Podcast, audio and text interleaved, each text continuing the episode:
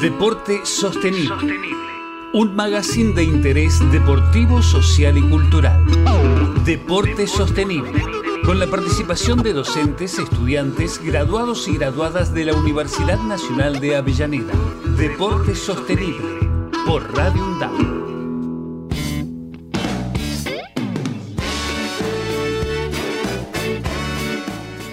Tardes, ¿cómo andan? Estamos aquí en un nuevo programa de deporte sostenible en Radio UNDAB. Hoy felizmente con el estudio lleno, completo. No hay más lugar aquí para, para poder charlar y conversar. Y veníamos ya conversando antes acá con una propuesta. Vamos a hablar de esta cátedra nueva sobre el cuidado de la casa común y un tema súper relacionado que dijimos lo vamos a incluir, tal vez puede ser parte de la currícula de la cátedra de militar, el movimiento baja, baja un cambio.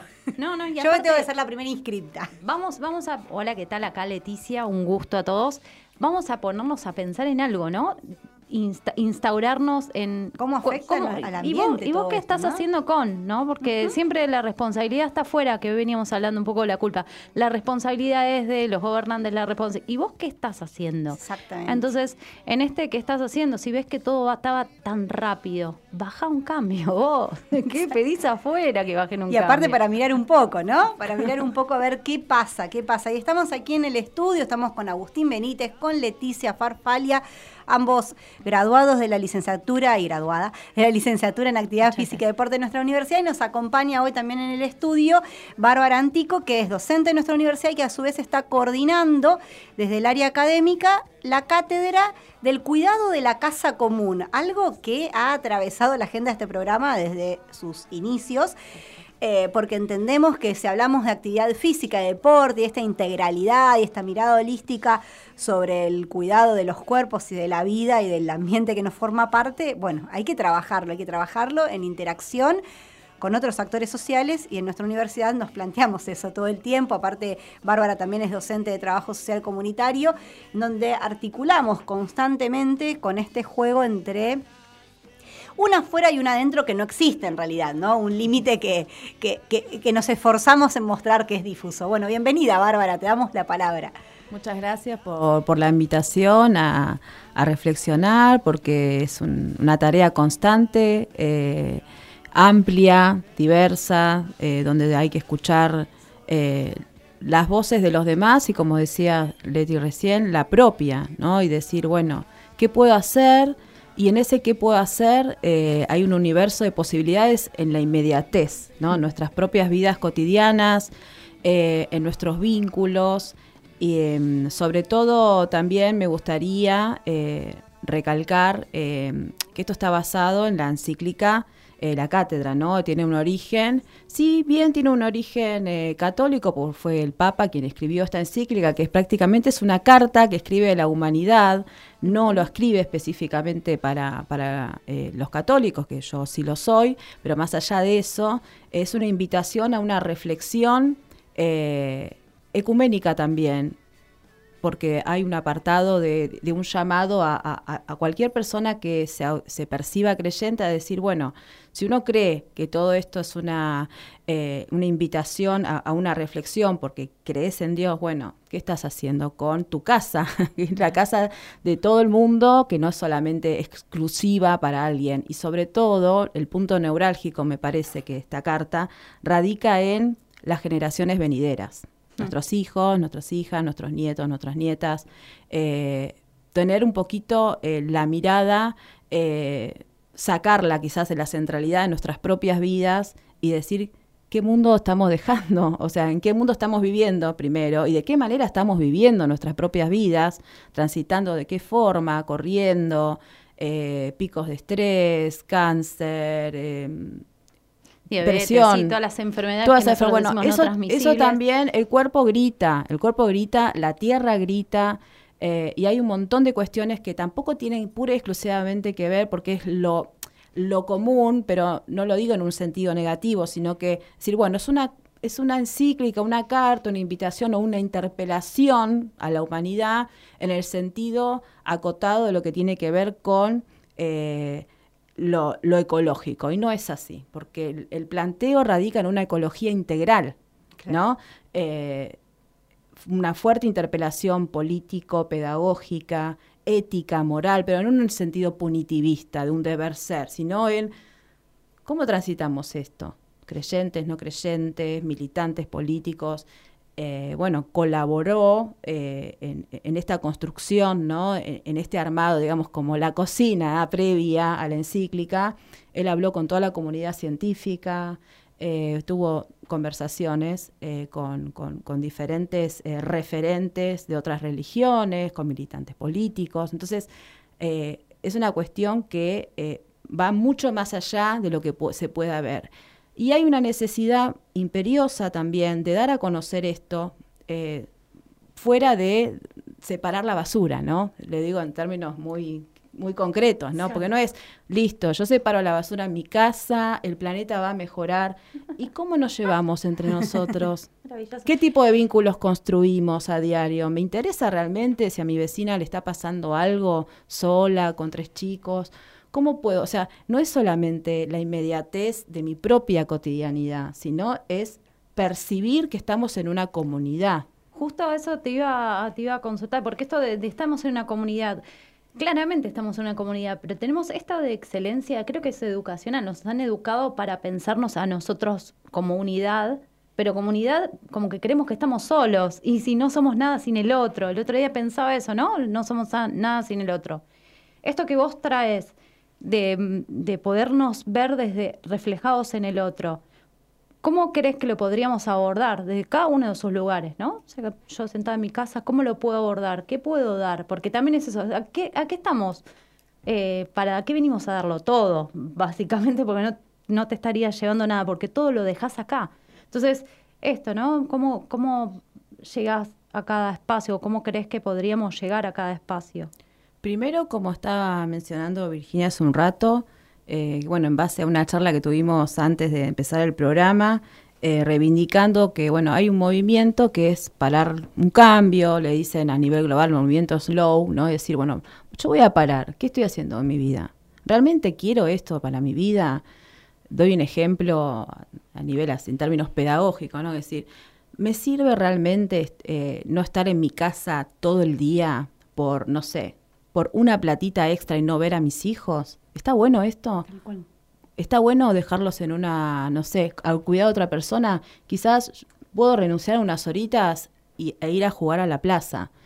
Cosas muy, muy prácticas y muy inmediatas, chicos. O sea, no, no hay que eh, inventar algo nuevo. Hay que hacer primero una retrospección y a partir de ahí, porque si uno no tiene resuelto, o sea, eh, la cuestión del el cuidado de la casa común, eh, primero tenemos que, sanar nuestras propias vidas en, los términos que fueran, ¿no? Espirituales, concretos, diarios. Y a partir de ahí, si todos hiciéramos ese ejercicio de reflexión y de ver de qué manera yo puedo organizar esto, y después nos encontramos en comunidad con los demás, colaboramos con los demás también. Esto también em, tiene un origen, bueno, más allá de, que soy docente de trabajo social comunitario, también soy graduada eh, en la carrera de periodismo, primero en la tecnicatura, después en el ciclo de complementación curricular. Eh, y mi tesis, la tesis de grado, fue una tesis, eh, un documental, que fue, bueno, a través de, bueno, sí, de, mi militancia dentro del catolicismo, es una militancia política también, junto con el padre Paco Olveira de, Isla Maciel. Eh, y bueno, junto con la comunidad, con adolescentes y familias y otros también militantes, viajamos a la beatificación de Angelelli. Angelelli eh, lo matan, era un obispo que estuvo en La Rioja.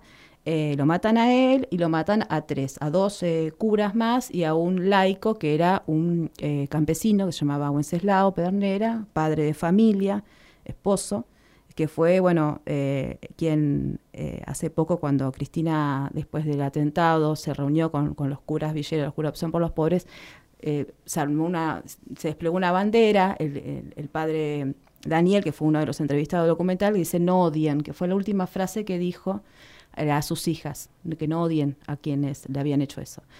entonces, bueno, yo registré en términos políticos eso y fue un documental. Y bueno, a partir de ahí también en, diálogo directo con, el, con el eh, decano de, bueno, hoy en día es el Departamento de Arte, Cultura y Comunicación, en su momento era el de Ciencias Sociales y Santiago Albarracín, eh, fui, llevé una idea de armar una, una materia optativa en la carrera de periodismo que se llama Medios de Comunicación, Política y Religiones. Entonces, ese fue la, digamos, el, el, paso previo a que pueda participar de esto, ¿no? Porque tiene un origen también de, de, estar previamente involucrada en estos aspectos, ¿no? En cómo considero que el binomio de la política y la religión están no se pueden disociar a lo largo de la historia desde la era secular, ¿no? desde la modernidad, eh, y bueno, y cómo lo podemos analizar en términos periodísticos. Y bueno, a partir de ahí eh, cambió el, obispo de la diócesis de Avellaneda de Lanús, el padre eh, Maxi Magni, hace un año, hace poquito, se cumplió su designación, y bueno, él pidió conocer la universidad, junto con, con el rector, lo acompañamos en en, lo que fue la sede de Piñeiro y charlamos. Y a partir de ahí surgió eh, la necesidad, ¿no? De esta posibilidad de hacer, eh, de, crear un espacio, en ese momento no, no, sabíamos ni, ni, qué encuadre darle, ¿no? Pero bueno, de crear un espacio abierto a la comunidad, eh, de puertas abiertas, o sea, no solamente acotado a el universo académico interno nuestro, ¿no? sino que destinado a las familias, niños, niñas, adolescentes, eh, en el marco de seminarios que se van a dictar en las tres universidades, no solamente en la nuestra, en nuestra casa, sino que también en la UNLA y en la UTN, eh, la, sede que está ubicada en el parque.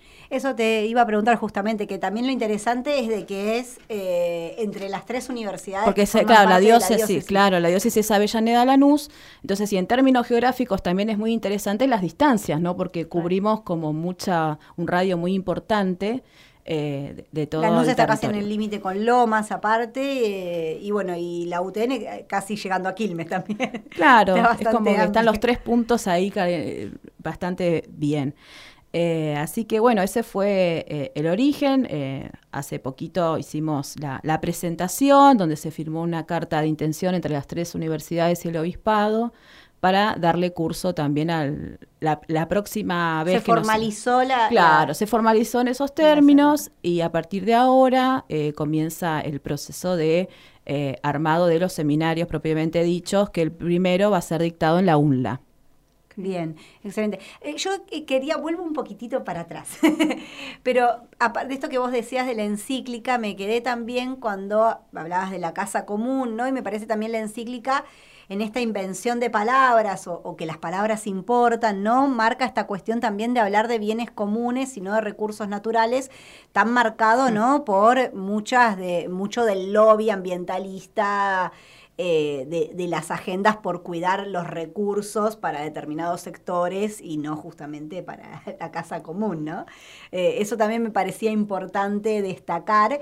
Eh, y en esta interrupción que hice, voy a invitar a ir a la primera tanda del programa y luego seguir charlando con Bárbara, ahora que ya hemos presentado esta cátedra justamente de la casa común sumamente interesante porque aparte es un trabajo abierto a la comunidad y en el que interactúa no solo la UNDAP, sino también la UTN en su sede regional de Avellaneda y la Universidad Nacional de Lanús.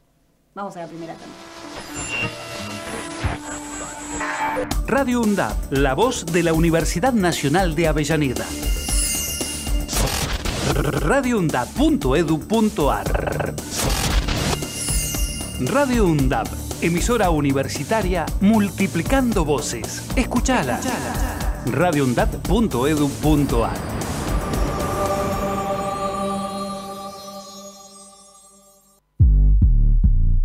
Hacemos pie. Recorremos todos los paisajes de la ciudad de Avellaneda y los distintos escenarios barriales, con agenda propia. Hacemos pie, paisajes y escenarios, de lunes a viernes de 10 a 12 horas. Hacemos pie la vida y la obra de Atahualpa Yupanqui expresan de modo inigualable el misterio de la vida humana como un camino. Caminos en la noche, sendas interiores en Atahualpa Yupanqui, de Carlos Otero. Hermanitos del mundo, apaguen tarde su lámpara. Caminos en la noche, de Carlos Otero, disponible en todas las librerías. Ediciones SICUS, la buena lectura ilumina. Diálogo Internacional, el programa conducido por Atilio Borón, una producción de Radio UNDAP y Somos Radio AM530. Diálogo Internacional, con la participación especial de la periodista Telma Luzani, junto a un equipo integrado por Paula Klachko, Federico Montero y Marcelo Rodríguez. Sábados de 18 a 20 horas. Repetición los martes a las 18. Diálogo Internacional. Aruna, Asociación de Radiodifusoras Universitarias Nacionales Argentinas. Somos 63 radios en cada región del país. De este a oeste y de oeste a este. Somos radios universitarias. Somos plurales. De norte a sur y de sur a norte. Somos federales. Recorriendo todas las regiones. Somos Aruna. Todas las provincias. Comunicación Federal. Desde nuestras universidades. Somos Aruna. Aruna. Asociación de Radiodifusoras Universitarias Nacionales Argentinas. La conquista del tiempo. Somos viajeros. Sabemos cuándo salimos. Desconocemos a dónde llegamos. Tenemos inquietudes y necesitamos saber. La conquista del tiempo. La conquista del tiempo. Un programa realizado por estudiantes de la carrera de turismo de la UNDAP. Los martes de 16 a 17 horas. Por Radio UNDAP. Entre cigarrillos y proclamas, cuatro militantes de la clandestina JP traman un plan para alzar la voz por el líder exiliado en Madrid. El Sable, un thriller peronista de Rodolfo Piovera. La historia secreta del robo de la espada de San Martín. El Sable, de Rodolfo Piovera, disponible en todas las librerías. Ediciones SICUS, libros para una cultura de la integración.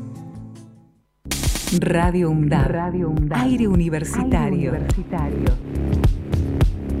Radio UNDAB.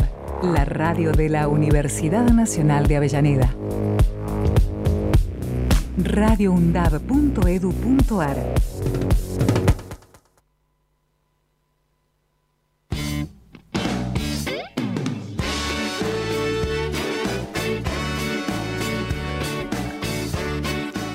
Bueno, y aquí seguimos. Segundo bloque, estamos con, con Bárbara, que nos dejó la cabeza estallada en el buen sentido, ¿no? Porque justamente esta cuestión de activarnos, de pensar en esta, en esta casa común, en esto que somos parte, en esta identidad del programa, que, que en donde cuando nosotros hablamos justamente de lo sostenible, eh, a diferencia de lo sustentable, que está más ligado a la cuestión ambiental pura, esto de lo sostenible tanto en, en lo económico, de lo sostenible en que dure en el tiempo, ¿no? Porque cuántas veces desplegamos proyectos porque el tema está de moda y queda ahí, ¿no? Es decir, ¿cómo hacemos para que estas cosas se sostengan en el tiempo. Y, y, me parece que algunas claves vamos descubriendo que en estos años de transitar de nuestra universidad, que es joven y que con toda su juventud hemos cometido, digo, hemos porque me siento parte de la universidad, hemos cometido muchos aciertos, también errores, un montón de cosas, pero me parece que tenemos esa clave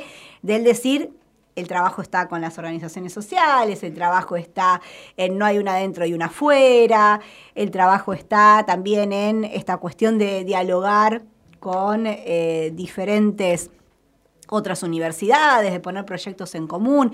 Y por ahí venía la conversación también con, con Bárbara. Y esto que dijimos, lo de, eh, vamos a ponerle, ahora vamos a poner como hashtag el de bajar un cambio, ¿no? El de movimiento slow, bajar un cambio, como querramos llamarlo, pero eh, de, de, detenernos a contemplar y a mirar, ¿no? Eh, algo que... Yo le agregaría una frase, sí, baja un cambio porque se, se, te va la vida. Exactamente. O sea, se te va la vida, hay que bajar un cambio en defensa Hay propia. que salir de la rueda del hámster, yo siempre digo. ¿Cómo hacemos para salirnos de la rueda del hámster? Es difícil.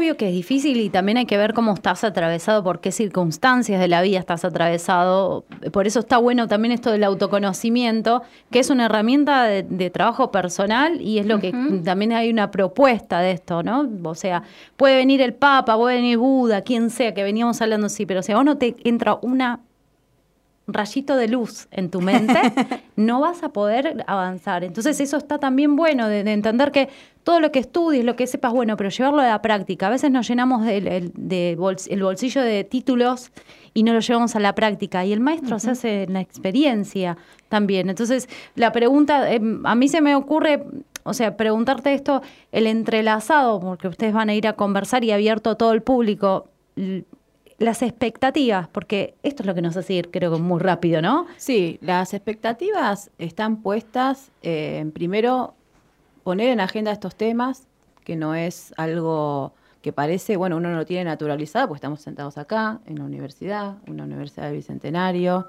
con las características, con ese adentro y afuera que no existe, porque somos todos y todas en los mismos lugares. Eh, pero hay que tener en cuenta algo muy importante que no quiero dejar pasar, que abrirle la puerta a algo que, o sea, estar que un obispo esté sentado en una universidad nacional puede quizás hacer ruido eh, y, y se entiende, pero también es una es- es forma parte de la de la sociedad, ¿no? Y, y la sociedad eh, va por, por, por algunos lugares que esta universidad, sobre todo de la mano del rector, no, no le suelta la mano a, lo que la gente considera que, es una creencia, eh, pero no en un sentido de querer ab- abarcar algo, sino acá la puerta está abierta para todos, digamos, ¿no? Entonces uno elige. Eh, pero bueno, nobleza obliga, esto no, no va a ser religioso, quiero aclararlo para que no haya malos entendidos, sino que sí, lo- por supuesto, está basado en una encíclica papal, es un papa católico, aparte es argentino y etcétera, etcétera, pero no se va a hablar exclusivamente de religión, sino que se va a tomar los puntos centrales, ¿no? Eh, está como no sé si separado, pero quizás organizado en cuatro ejes, ¿no? Uno de los ejes es sí una cuestión ética, moral, eh, de lo que es, de la parte filosófica de lo que estamos hablando, ¿no? Recién, en- poniendo en común qué estamos haciendo nosotros, o sea, mucha pregunta, replanteo. Después una, una, una función muy importante que es eh, estos temas en términos, en el marco del capitalismo, ¿no? De un capitalismo salvaje. Vamos a hablar de esos temas, vamos a hablar de, eh, de, de qué está pasando en términos de, de la organización, de las multinacionales, porque no es si yo separo la verdura del plástico en mi casa y tiran al riachuelo a la noche, cosa que pasa, ¿no? Eh, químicos y uno lo Exactamente. siente, o sea, ¿y yo qué hago con mi, con mi separación? O sea, Justo me están tenemos un cargando y encima, de y TCC4, encima- perdón que interrumpa, Sí. está trabajando con la grasera de Campomar. Just- me acordé de eso porque están los vecinos muy movilizados por, por esa. Y por porque el olor zona. es insoportable. Sí. Entonces digo, eh, entonces, fantástico. Pero encima tengo la culpa de, de que el medio ambiente esté mal porque no separo eh, una cáscara de banana de, de- de una O botella. porque no ahorro el agua, o porque Eh, gasto mucho en electricidad. Bueno, pero hay Ah, que hablar de estos temas porque tienen un origen, ¿no? Entonces, Hmm. eso también se va a mencionar. Se va a mencionar también eh, la cultura del encuentro y después todo, eh, hay una parte del desastre eh, ambiental que también se va a mencionar. O sea, digo, para quizás, para quienes nos están escuchando, les quede claro que esto no es una cátedra católica y punto, ¿no? No, se van a tocar estos temas, pues estos temas están en la encíclica, ¿no? Para que no haya ningún tipo de dudas ni, ni- ni una cuestión muy, muy concreta. Genial, no, y aparte estaba pensando, digo, siempre me sale la, la bibliografía de trabajo social comunitario, los chicos ya saben, pero me parece que eh, eh, justo hablábamos hoy a la mañana de la coherencia de, de ciertas cuestiones. Eh, como trabajamos también en, en la materia, ¿no? Eh, cuando hablamos de autonomía, hablamos de autonomía heterogénea, es decir, es una universidad que es autónoma con miradas heterogéneas, justamente, con lugar a esta diversidad de diálogos y no puesta en base a- al servicio del mercado, a la heteronomía del mercado, como, como menciona eh, eh, en su documento que trabajamos también en clase, ¿no? Esta cuestión de una universidad heterogénea que no es que está dirigida por la iglesia o que está dirigida por un gobierno de turno, sino donde hay una construcción de la comunidad. Y otra cosita, y ya les dejo de nuevo la palabra, me encanta este equilibrio que se da entre la reflexión, el autoconocimiento personal con mirada hacia soy parte de una comunidad, ¿no? Mm. Es- esta cuestión de no no estamos solos y nadie se salva solo, esta cuestión que también Total. tanto surgió en la, en la pandemia de la mirada comunitaria, ¿no? Totalmente. Sí, no, y aparte, mm, no sé si quería hacer alguna pregunta, vos tenías ganas de, porque estaría buenísimo, claro, que participes, porque te vi ahí anotando algo y digo, por favor, Agus, decime lo que quieres decir. Eh, sí, más que nada era una pregunta eh, llevando lo que es el proyecto a lo que nosotros eh, hacemos, porque la casa común me viene a la mente, eh, es la casa donde estamos todos, y el deporte es eh, muy egoísta en algunas cuestiones, porque muchos participan, pero solo gana uno. Entonces, esta bajada de línea de participar igual, no digo que choca de frente contra el objetivo final de un deporte, pero sí tiene que ser, a lo mejor es eh, la visión, eh, la de, si, si bien es cierto que uno gana, todos participan. Tal vez la bajada para, para nosotros, eh, los que promovemos el deporte como una actividad competitiva, eh, ne- necesita de estas reflexiones que nos lleven a un lugar común. No sé si vos lo ves igual o, o- o nunca te lo plantearon así. Sí, sí, porque lo que estás diciendo es la competencia, eh, creo que también circuló el egoísmo o, o- o hacer todo en soledad, ¿no? Que, que algo Sí, parecido algo- dijiste, Leti, algo de ese orden. Eh, y, y bueno, vos fíjate que eh, si uno está todo el tiempo mirándose el ombligo y diciendo, bueno, yo eh, en términos eh, competitivos de, de- deporte, ¿no? Decir, bueno, listo, yo me entrené todo el año, quiero ganar, fantástico. ¿Y vos qué sos ganar? Y si no ganaste, ¿qué pasa? O sea, Mm, creo que también hay mucho para, para laburar eh, en, estos, en estos temas que son simples y a veces por tan simple nadie los toma, nadie, nadie agarra ese guante, ¿no? Porque bueno, y vamos a hablar de los, dino- de los dinosaurios perdidos, del huevo y la gallina, pero ¿y cuándo hablamos de cosas que realmente nos sanen, eh, nos hermanen? Eh, eh, bueno, justamente ayer había subí un, un videito a Instagram que a veces me caen estas cosas maravillosas de la vida y es esto, ¿no? ¿En qué lugar estamos parados cuando sucede lo que sucede? Y por esto digo, la, la limpieza del autoconocimiento. Y recién te escuchaba, reflexionaba con respecto al deporte. Bueno, empecé con la UTN, justamente un taller que es online, que para mí me facilita la vida que sea online de, de psicología deportiva. Y acá trae esto que, de que hablaba justo Aus, y justamente también sigo un psicólogo deportiva que, que habla de esto, ¿no? Y bueno, ¿qué, qué separamos? Fracasar en éxito, esto, en lo otro. O sea, realmente, o sea, este sistema binario todo el tiempo de El estar separado, de, de estar separados, ¿no? De, de, de volvernos a comprender que somos todos una unidad, básicamente funcionando en conjunto. Aparte nos quieren solos, tristes, amargados, frustrados. Entonces, bueno, a eso creo que el antídoto es eh, habitar, primero habilitar y después habitar los espacios, ¿no? Donde uno se sienta cómodo, en, los, en la medida de lo posible, y también seleccionar qué hacer y qué no hacer, ¿no? Con esto de volviendo al, al parar un cambio. Y, bueno, la verdad que estoy muy agradecida por la invitación.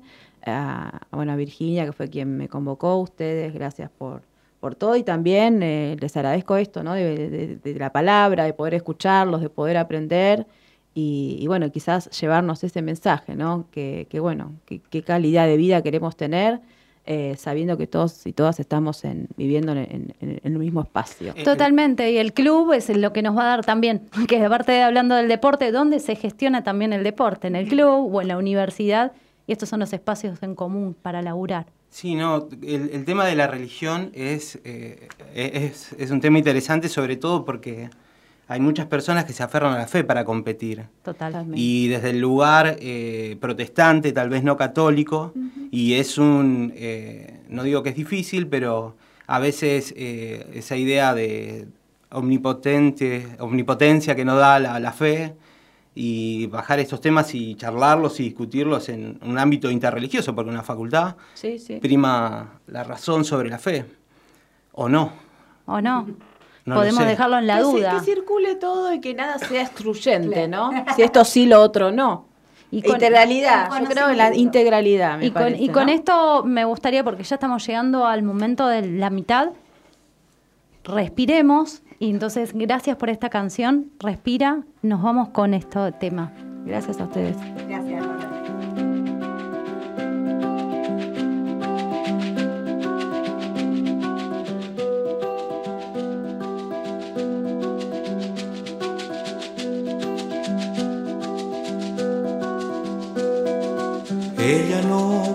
precisa preguntar ni pedir permiso al llegar. Tiene secretos, nadie sabrá. Cuando pasa tiembla el matorral y el bosque no sabe olvidar los tallos recios. not da.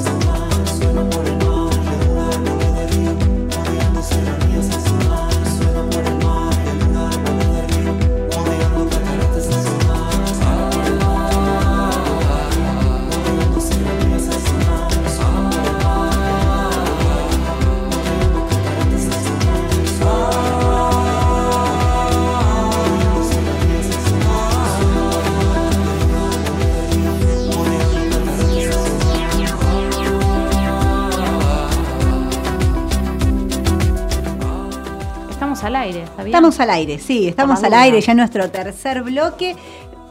Conversamos hasta recién con Bárbara Antico sobre esta cátedra de cuidados de la Casa Común que se va a estar realizando a partir del año que viene en conjunto entre la Universidad Nacional de Avellaneda, la Universidad Nacional de Lanús y la UTN con sede regional en Avellaneda y el Obispado de, de Lanús. Y hoy el Obispado de, la- de Avellaneda. Respira, respira. Respiro. respira. Veníamos con el tema Ah, musical de respirar. No lo escuchó, me y tengo parece. que bajar un cambio, respirar. y vamos a hablar hoy de un tema que anticipamos la semana pasada. Hoy es el Día Internacional de la Niña. Y desde este programa de Deporte Sostenible nos empezamos a preguntar qué pasa con las niñas y la iniciación deportiva. Vamos a hablar de la iniciación deportiva de niños y niñas en general. Estamos en comunicación con Maximiliano, que es profesor eh, en un club de la obra Don Orione, del cual también entiendo, y ahora Maximiliano te invitamos también a que nos cuentes que, que formaste parte de la creación de ese club también. Así que bienvenido Maximiliano, acá te saluda Virginia y estoy en el estudio con Leticia y con Agustín de la licenciatura en Actividad Física y Deporte de aquí de nuestra universidad. Hola, ¿cómo están ahí a todos en el piso? Buenas tardes. Bueno, a todos los oyentes, eh, bueno, antes que nada, muchas gracias por la invitación. Y bueno, un placer eh, participar en estos minutitos. Si querés ya te respondo la, la primera inquietud del respecto a la creación de- del club. Eh, la obra Don Orione, por lo menos acá en lo que es eh, Claypole, el partido del Almirante Brown, quería apostar fuerte al deporte de hace varios años. Hay un centro que se llama Hogar de Cristo Don Orione, que hay varios en todo el país, salvo si mal no recuerdo en, en La Pampa, los cuales bueno se dedican a la, detección y prevención de adicciones y la verdad que se consideró desde la obra que una herramienta poderosísima, la cual yo comparto, para obviamente generar buenos hábitos de vida, justamente desde, desde la iniciación deportiva, desde niños, es el deporte y la actividad física. Así que bueno, me, me acercaron la propuesta de un deporte fuera de lo más eh, popular o conocido, como son muchos deportes colectivos, y bueno, yo que vengo del mundo del atletismo, eh, acepté el desafío y bueno, fundamos acá una escuela de, atletismo, la cual funciona al día de hoy viento en popa, que va desde lo que es la iniciación deportiva, al mini atletismo, eh, al deporte ya especializado, juvenil y de mayores, ya eh, atletas que se dedican a una, a una disciplina particular. Y trabajamos en conjunto con el municipio de Almirante Brown, con también la escuela de atletismo que hay en el municipio de Brown. Así que todo niño niña que quiera hacer atletismo, en el club que esté más cerca o le convenga, se puede acercar y entrenar de manera gratuita desde el 2016. Excelente, la verdad que gran trabajo. Y teníamos duda, este, yo te digo Maxi, pa- eh, como resumo el, el nombre de Aparte es re largo. Maximiliano No hay problema, muy largo, Maxi- Maximiliano. claro. Bueno, Maxi, te Maxi o el profe del Carpincho. Ah, mira, acá Agustín tiene otros datos ya del barrio. Bien, entonces, Maxi, te pregunto, eh, por un lado, eh, justo veníamos conversando en, en esta cuestión, eh, también eh, hablando de los cuidados de la casa común y esta cuestión entre lo individual y lo grupal, y hemos dialogado también con eh, otros docentes de, atletismo, en donde si bien es una disciplina en la que uno corre solo, corre sola, hay toda una cuestión también del equipo con los entrenadores, con las otras personas con las que entrenás, digamos, en realidad no estás tan solo o tan sola. ¿Es así también desde cómo lo trabajan ahí en el club? Mira, eh, yo recién te escuchaba y si me hubieras visto estaba todo el tiempo haciendo que sí con la cabeza.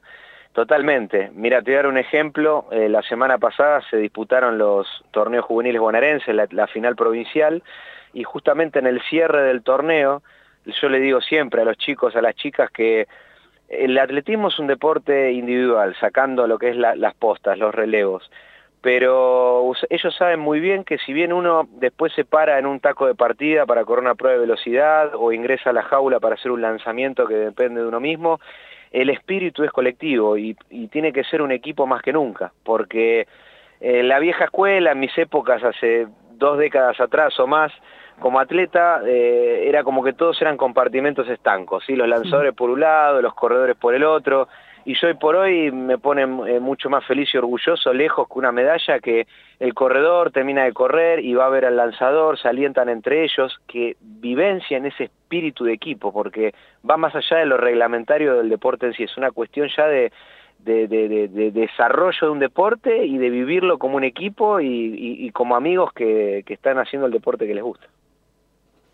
Para mí, bueno, muchas gracias por esta, esta traída del, vamos a decir, una traída de, despertar, porque como trajo muy bien Virginia esto de, de los deportes individuales y los colectivos, y yo completamente segura que todos son colectivos, más allá de que sea una sola persona la que lo ejecuta. Eh, vengo de, equipo, o sea, de equipo, vengo de trabajar un deporte en conjunto, pero siempre sabiendo de que si yo hacía bien lo que tenía que hacer, o por lo menos daba mi máximo, podía funcionar muchísimo mejor la ecuación. Y acá también es esto, ¿no? El, pibe participa, todo va a ver al otro, o sea, esta, traída eh, me parece como muy lindo esto de acompañarse. El punto a mí que se me viene muchísimo es el, tema de rango etario y, las nenas, ¿no? Nosotras las mujeres eh, dentro del deporte o cómo el deporte también en, esas cuestiones es bastante eh, sectarista. Y digo, acá corren los nenes por un lado, las nenas por el otro, corren todos juntos. o sea, ¿se entiende la pregunta? ¿Se clasifica? ¿Cómo se clasifica? Vos empezaste sí, claro. Eh, como para contar un poco también esto, ¿no? Porque nosotros sabemos que hay una diferencia, pero a veces en, en esa edad es que no hay diferencia. Entonces, Totalmente. esta es mi pregunta. Sí, sí, sí. Mira, eh, ya de por sí solamente es eh, posicionarnos en la etapa de, ni pongamos mini atletismo, digamos mini deporte, ¿sí? pongámosle una clasificación ahora más menos, depende del deporte, sub 12, eh, primero que el entrenamiento o el, encuentro de, aprendizaje a través del juego, donde uno busca potenciar ese acervo motor, todas las, capacidades condicionales, el aprendizaje la técnica, es totalmente, no hay distinción de absolutamente nada, o sea, todos hacen exactamente lo mismo, eh, bajo el mismo contexto, condiciones, y es justamente, si eso lo logramos, también estamos apostando a lo que hablamos en, en la pregunta anterior, al desarrollo como equipo, eh, al margen de que haga quizás más menos eh, cierta cantidad de volumen o repeticiones o orientación a cierta disciplina futuro, eh, algunos nenes o nenas. Y después, en cuanto a lo reglamentario, hay competencias en el atletismo que compiten juntos, si bien después lo premian eh, varones y mujeres. Por ejemplo, las pruebas de cross country, o sea, carreras en terrenos naturales, corren juntos. Por ejemplo, la categoría sub-12, que corren mil metros, largan todos juntos. Y es más, lo lindo que tiene, porque las categorías máster de veteranos, a veces coincide la distancia con la de las categorías formativas.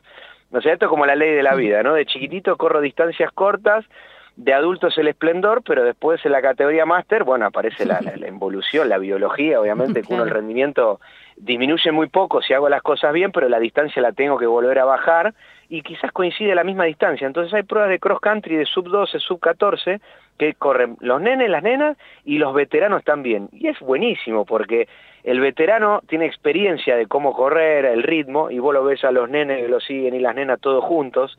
O en la categoría sub 12 y ya es una cuestión fisiológica, las nenas le ganan a los nenes, o sea, compiten a la par palo y palo, y es más, a veces yo tengo una de las nenas que entreno, me dice, mañana le quiero ganar a, tal nene que me ganó, o sea que corre contra todo el que esté adelante, y es una fiesta, para mí es fantástico, y después, bueno, a futuro cada uno tendrá quizás su, su distancia específica eh, según su categoría, pero al principio la iniciación es todo muy general y bienvenido sea. ¿Los pibes cómo se acercan a ese espacio?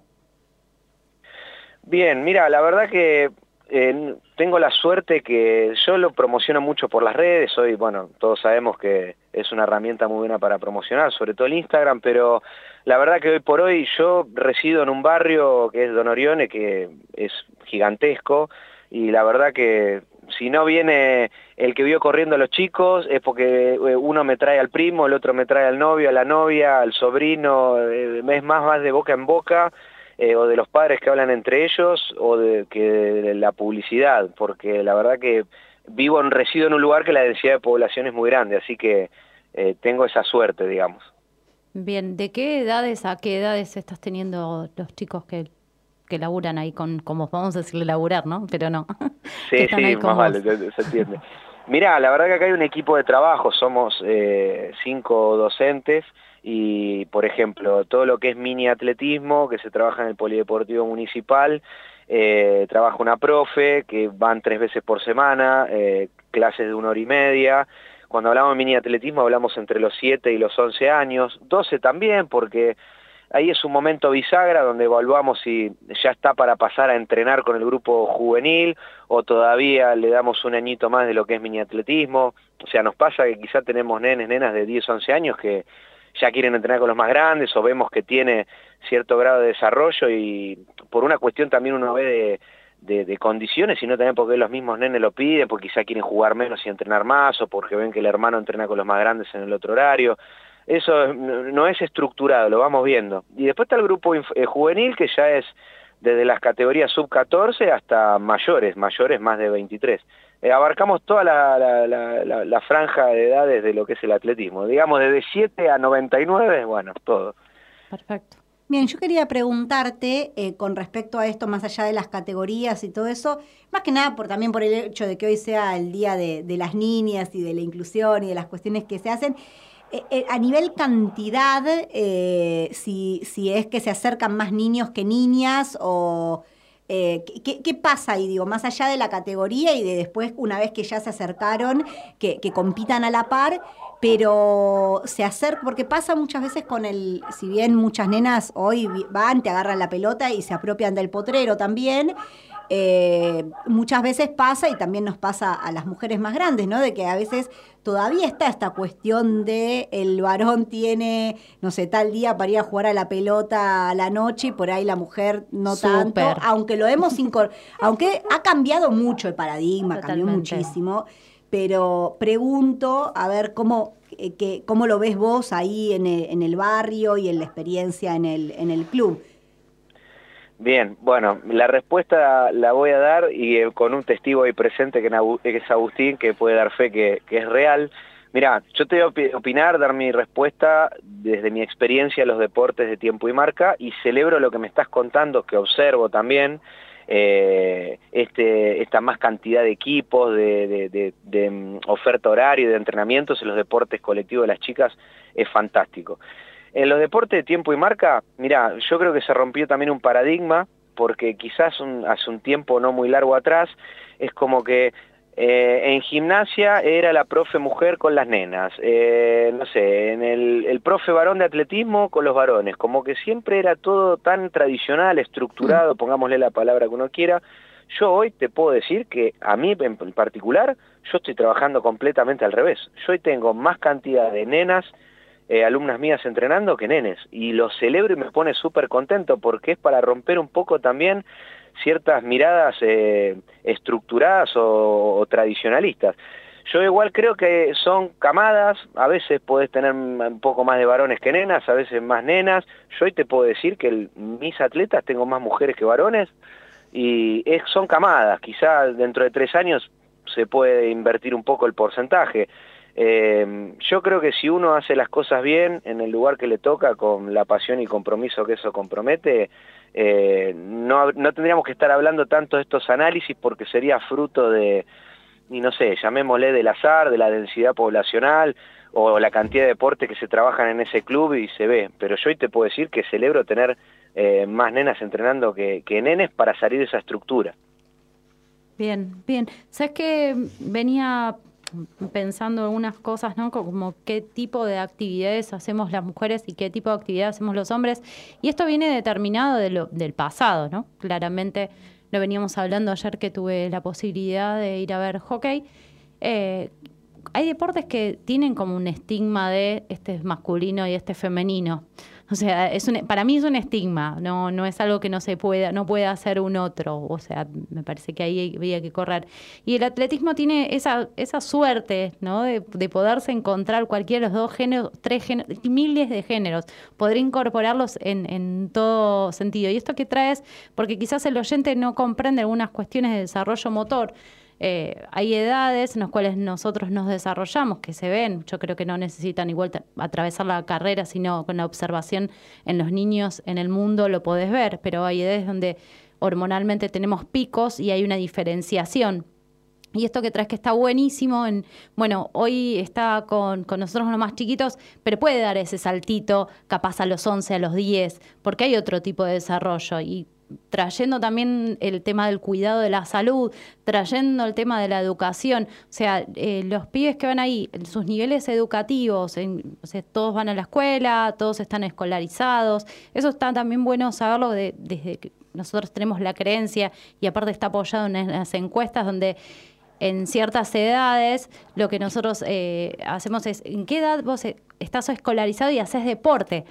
Porque muchas veces se habla del estigma de la universidad como mata al deportista o el deportista mata a la universidad. Entonces, yo lo hablo desde la universidad, pero lo hablo de la escolarización. Si los chicos que están yendo ahí están escolarizados, eh, cómo se ven al futuro, porque también el moverse y la actividad física eh, nos, nos trae estas ganas de ¿no? No nos deja encerrados yendo o, no sé, nos, muestra el, el mundo afuera.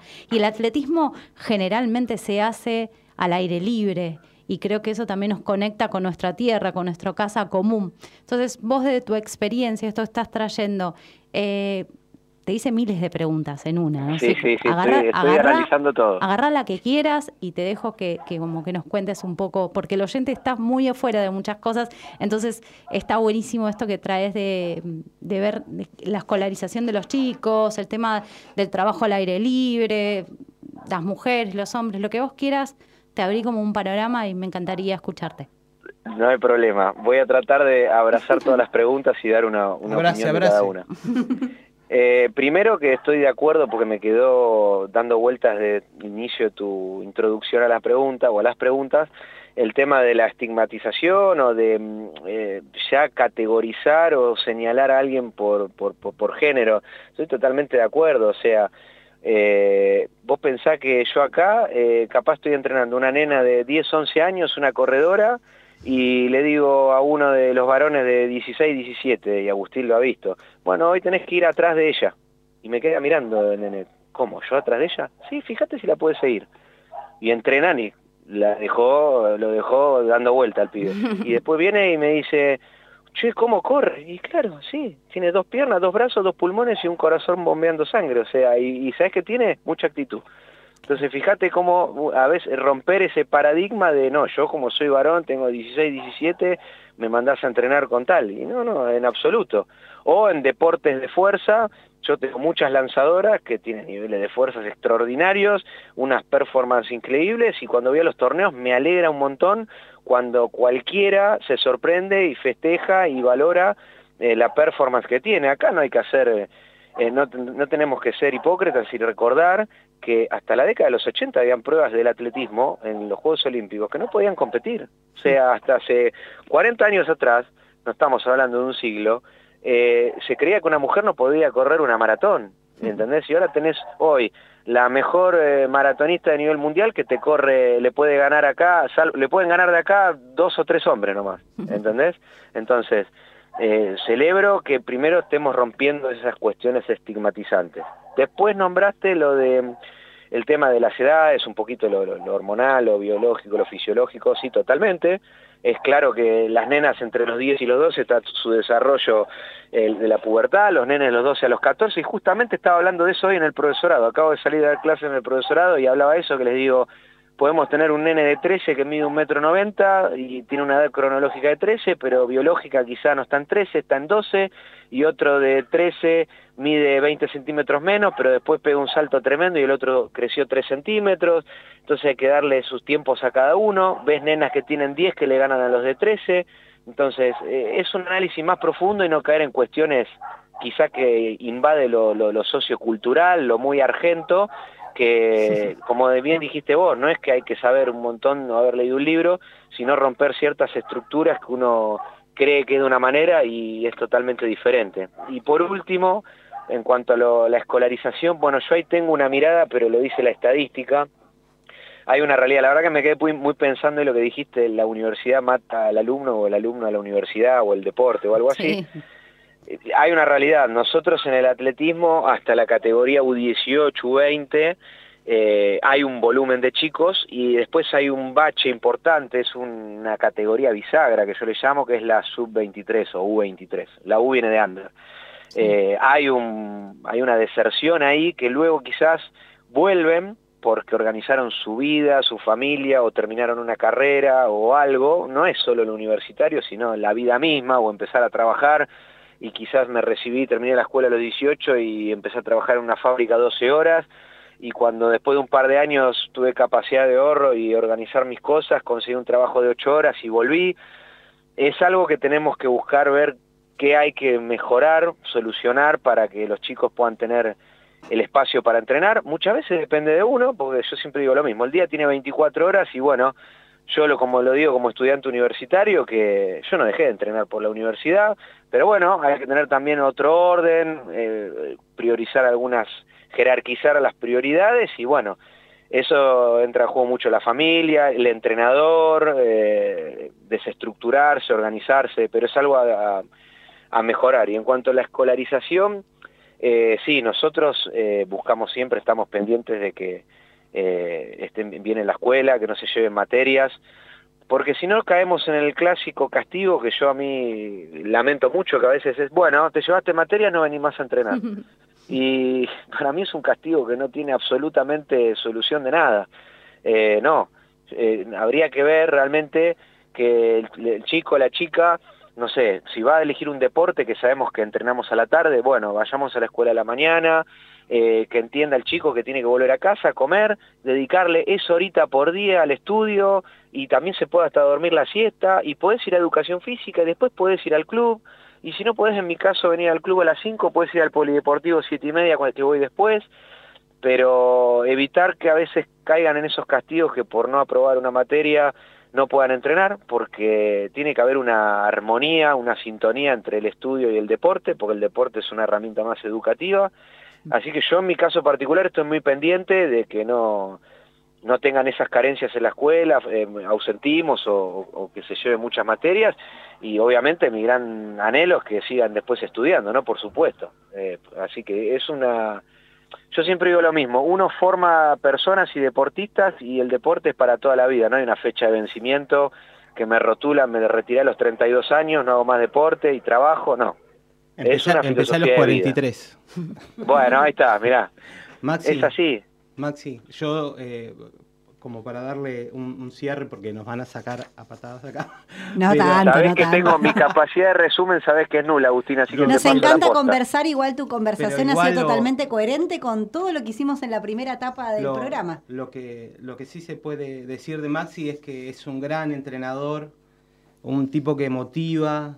Eh, yo veo a las nenas, porque de hecho mi hija va a entrenar con Maxi, y es una nena la que llevé a correr porque la empujé, y es la que me empuja a mí a ir a correr Lo ahora. de empujar es metafórico. No, lo de empujar es, es Es literal, no es metafórico. Entonces, eh, más allá de poder dar fe de que es un, de un gran entrenador y una gran persona, eh, nos quedaron un montón de preguntas, Maxi. Yo por lo general soy el que cuestiono mucho a, a los entrevistados y las chicas eh, dan fe de que traje seis apuntes, más o menos, para preguntarte de todo. Volvemos a llamar la semana que Y viene. volvemos a llamarte en otra oportunidad, obvio. Va, si no te molesta, si, si te gustaría seguir. Te estamos contándonos. convocando en el aire, así que no tenés una presión. eh, eh, gente, yo les doy eh, un cierre también diciendo esto. Eh, uno es un mejor docente, un mejor entrenador, un mejor formador eh, y se da cuenta cuando escucha estas cosas, cuando se valora el trabajo de uno, cuando uno eh, a veces va todos los días cansado, a veces motivado, o a veces no, y le pone su mejor versión y la- la gente lo ve y te lo reconoce. Yo creo que el motor para cada uno ser un poquito mejor cada día con sus aciertos y errores es la motivación que te dan tus entrenados. O sea, ellos son los que ponen la vara, más arriba, más abajo, y es el que te hace eh, buscar ser cada día un poco mejor. Así que eh, recolecto junto a veces cuando me lo han reconocido otras personas, Agustín, esto, te lo agradezco porque sé que lo decís de corazón y sabés que es lo que a mí me motiva cada día a ser un poquito mejor y encantado cuando quieran eh, me llaman y seguimos conversando, ningún problema. Muchísimas gracias, muchísimas gracias, Maxi. Excelente. Bueno, estábamos conversando con Maximiliano, profesor del club de la, del club de dono- do- ¿cómo? Casdo. Casdo, es de, la de Do- Dorione de Almirante Brown, ¿no? Es- Está así, eh, que bueno, lo convocamos y que voy a cerrar con una cosita antes de despedirnos, que también la otra entrevistada lo marcó, esta cuestión de tal vez bajar un cambio, evaluar y ver qué cosas nos hacen felices en la vida, e ir por eso y, y generar un equilibrio. ¿No? Eh, eso es eh, eh, estudiar, hacer deporte, estar con la familia y bajar un cambio y, y ser felices. Y respirar. Y respirar profundo, que eso Ay, también hay que hacer. no puedo parar. Así que bueno, muchas gracias a Bárbara que estuvo en el primer bloque, a Maximiliano por esta entrevista y a quienes están aquí en el estudio, a Leticia, a Leticia Farfalia, a Agustín Benítez y en la operación técnica a Matías Beli Basualdo. Muchísimas gracias y nos reencontramos el próximo martes en este mismo horario. Máquina de andar, solo hay que pedalear, mantener